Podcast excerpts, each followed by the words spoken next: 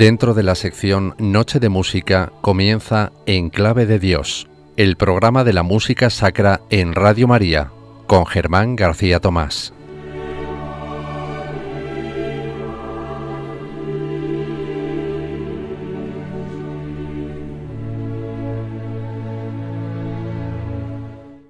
Todo el mundo está contra mí.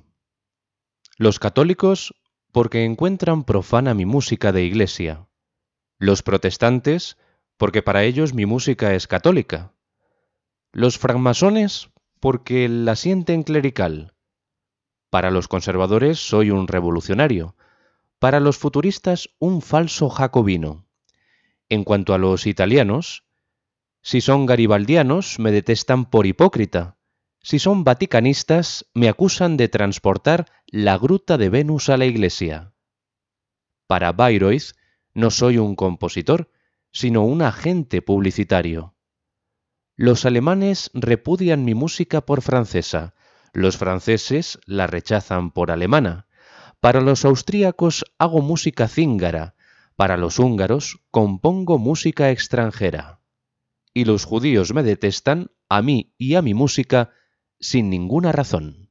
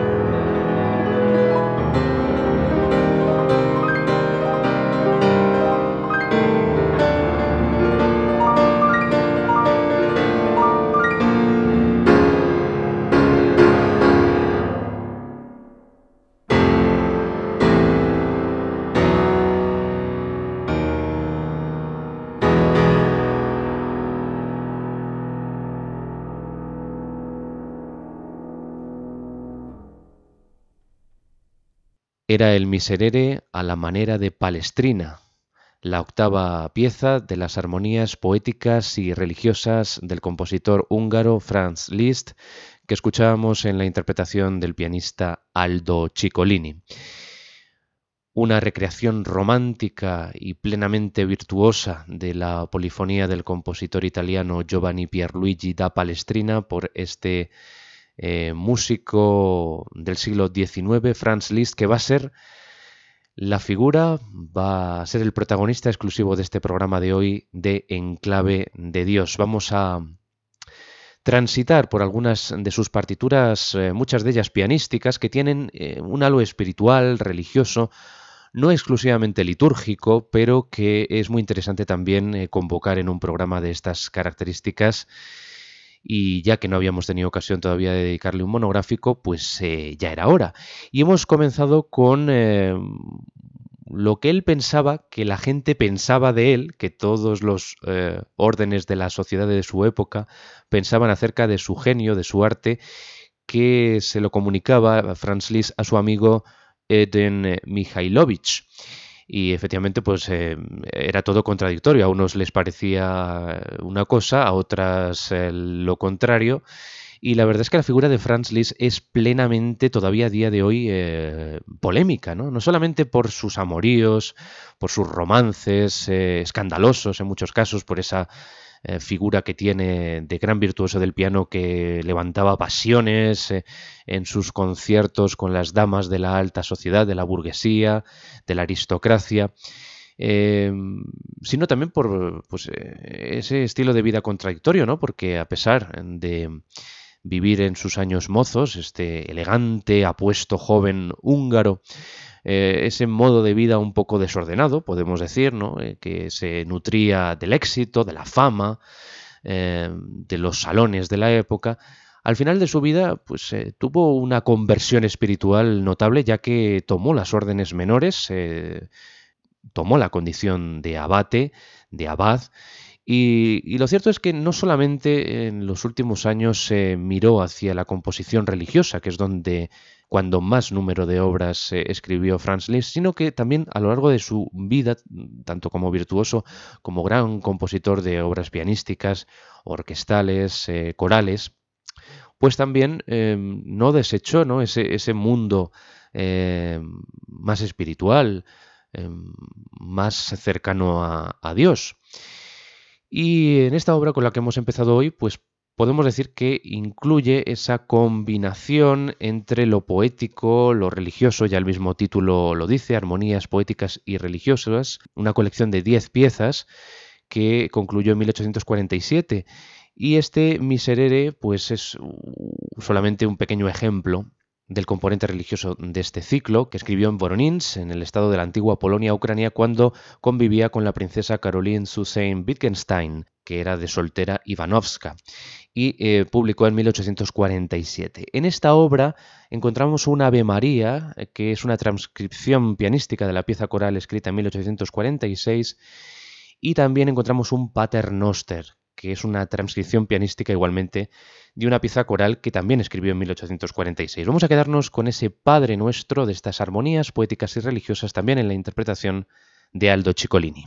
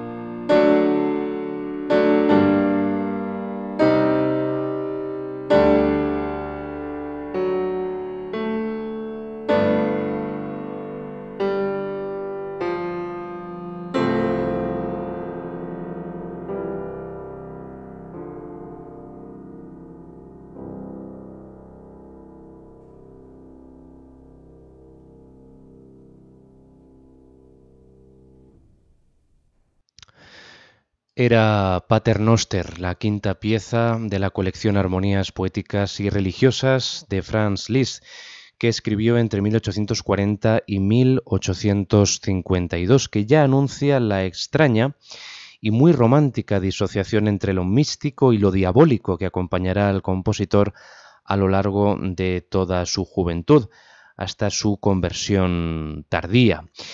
De hecho, el em, carácter descriptivo y la recurrencia a un pretexto extramusical, o sea, ajeno a lo propiamente musical, conforman algunas de las características más significativas del arte de Franz Liszt, a quien estamos dedicando este programa de Enclave de Dios en la sintonía de Radio María, quien siempre se sintió a gusto añadiendo a sus composiciones títulos o subtítulos que pudieran sugerir en el oyente una idea poética o literaria, fruto de las lecturas llevadas a cabo por el compositor o por las experiencias recogidas a lo largo de sus viajes.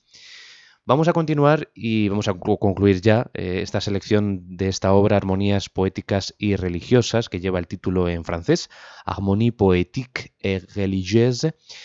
Y vamos a escuchar em, em, no la versión pianística de, del Ave María, sino la versión original.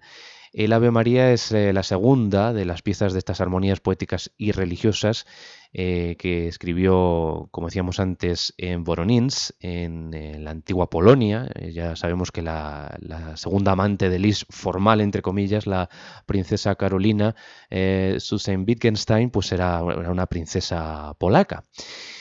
Y vamos a quedarnos, como decía, con la pieza coral que escribió en 1846 a capela, este Ave María para coro y órgano, que vamos a escuchar en la interpretación del conjunto y vocalisti.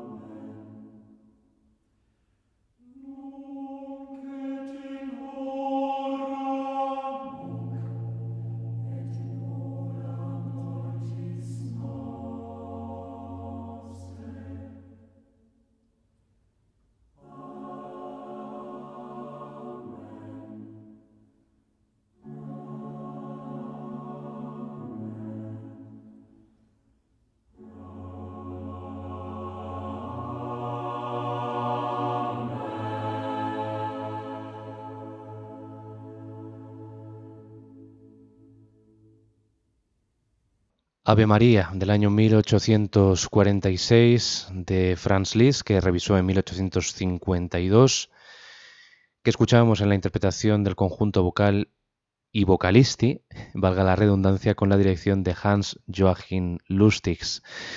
Una pieza realmente exquisita, este Ave María S20 número 2 en el catálogo vocal de Franz Liszt, este compositor que es el protagonista indiscutible de este programa de hoy de Enclave de Dios.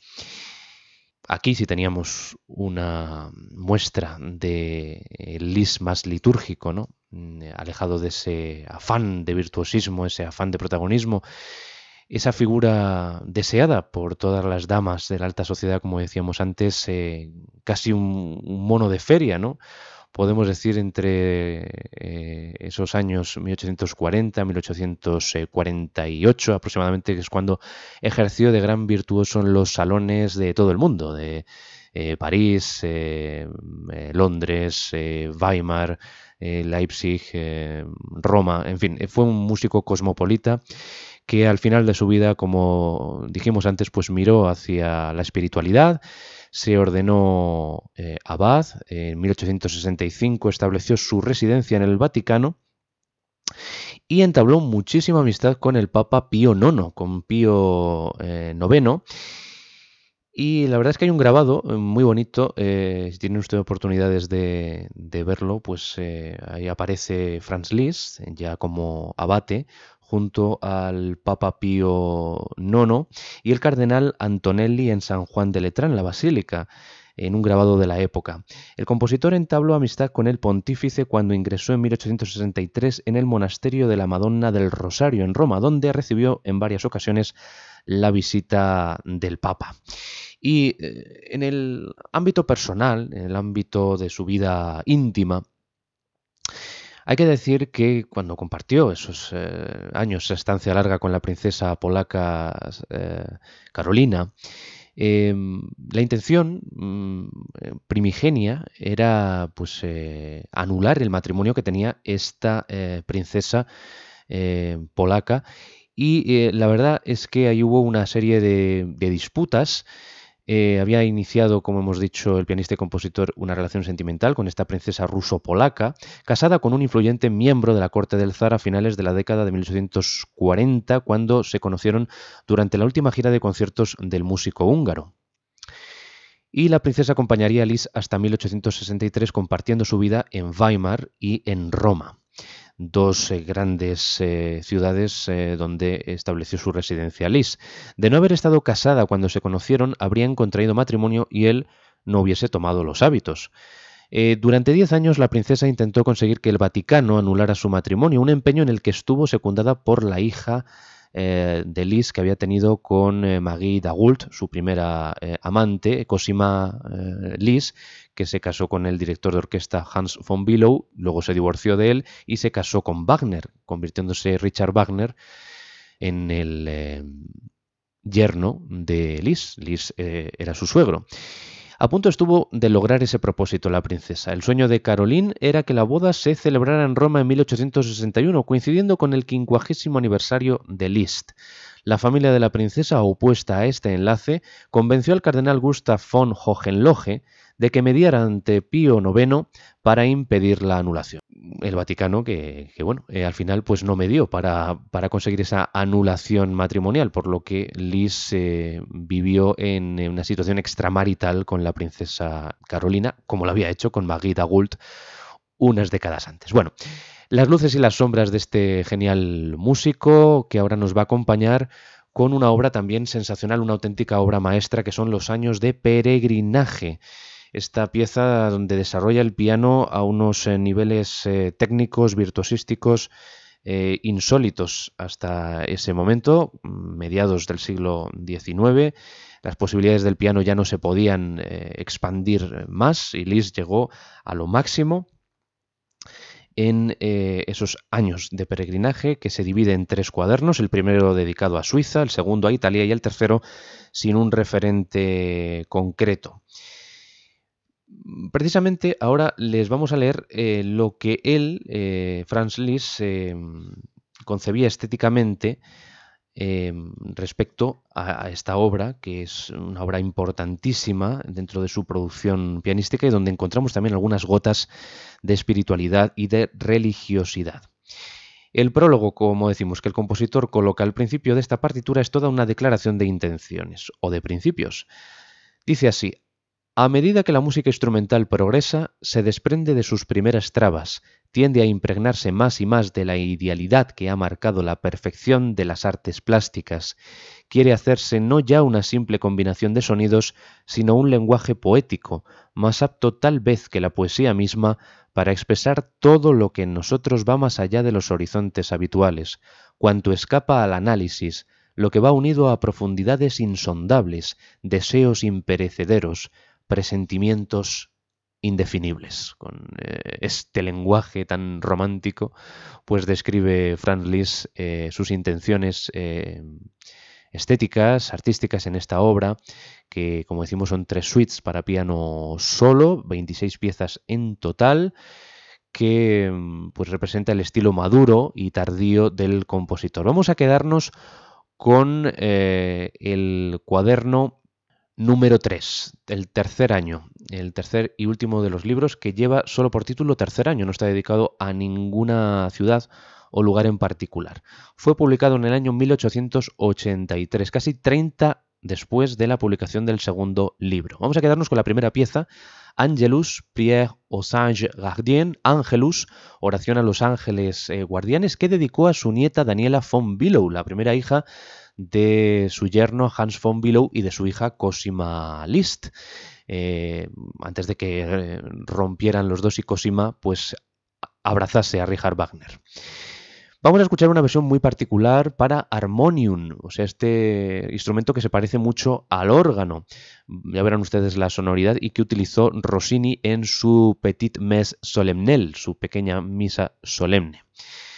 Angelus, que inicia el tercer cuaderno de los años de peregrinaje de Franz Liszt, el personaje protagonista de hoy en Enclave de Dios.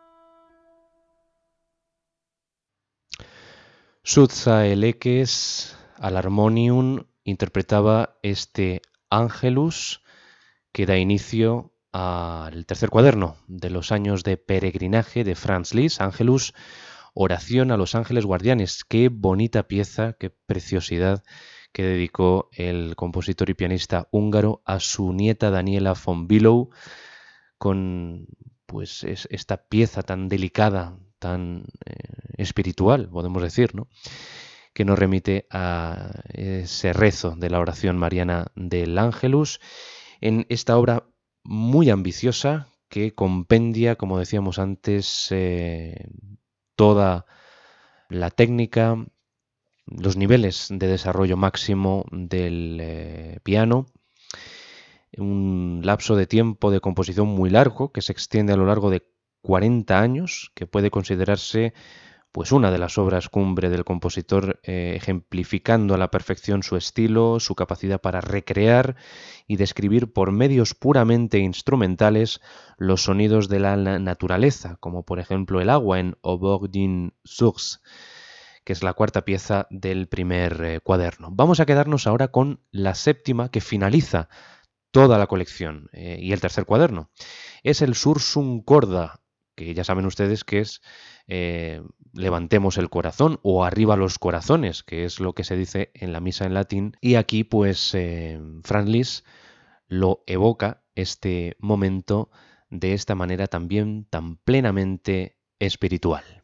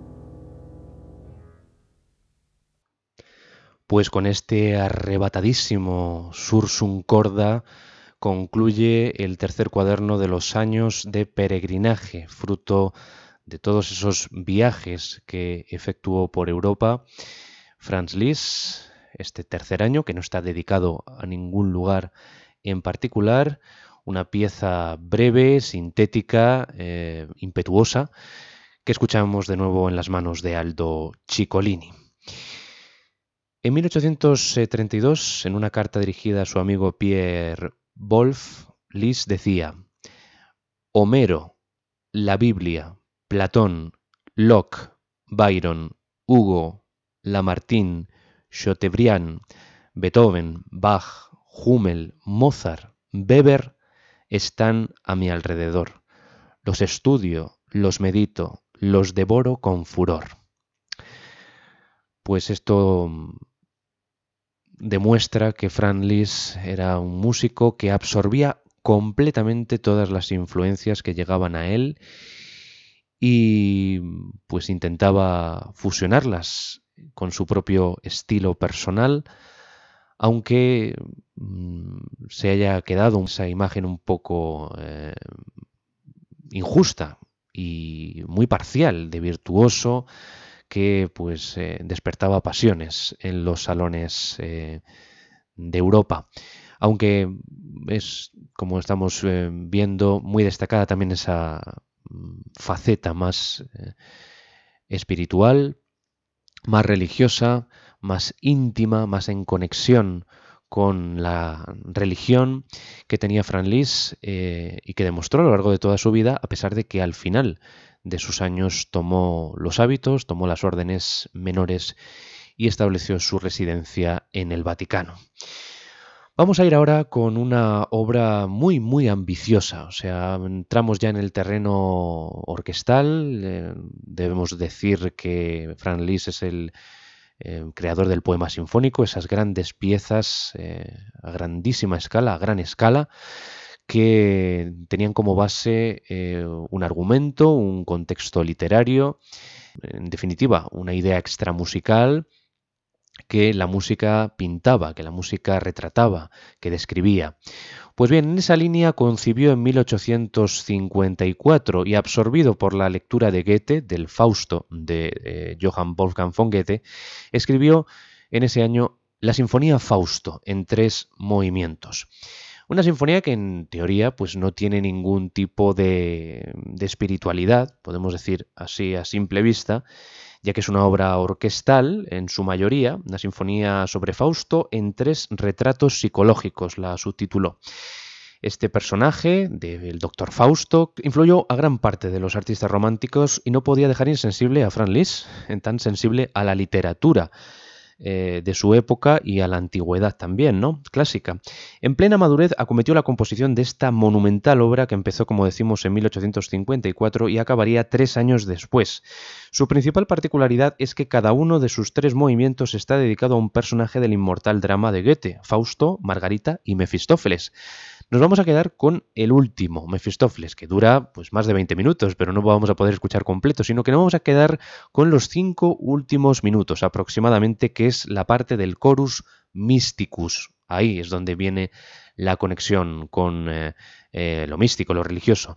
En este coro místico em, que pues intenta mm, crear eh, e, ese mm, clima de redención del personaje de Margarita respecto al diablo, al demonio Mefistófeles.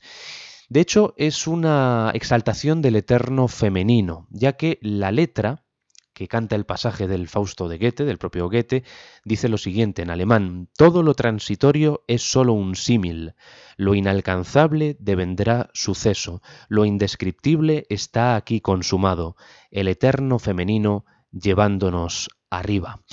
En ese momento el tenor solista, pues aparece un tenor y un coro masculino, la única participación vocal y coral de toda esta sinfonía en cinco minutos solamente, eh, levanta, como decimos, el murmullo del coro y comienza a cantar las dos últimas líneas de este texto que les he leído, enfatizando el poder de la salvación a través de la femineidad eterna.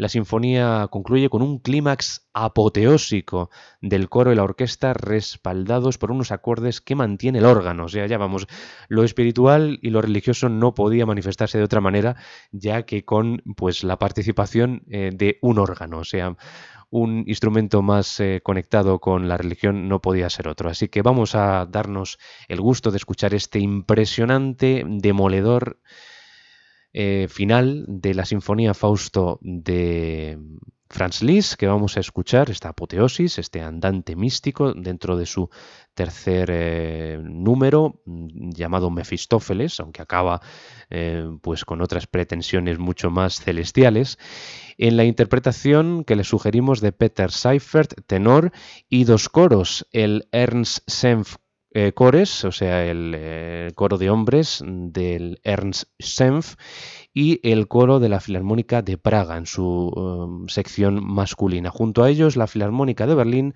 bajo la dirección de Sir Simon Rattle.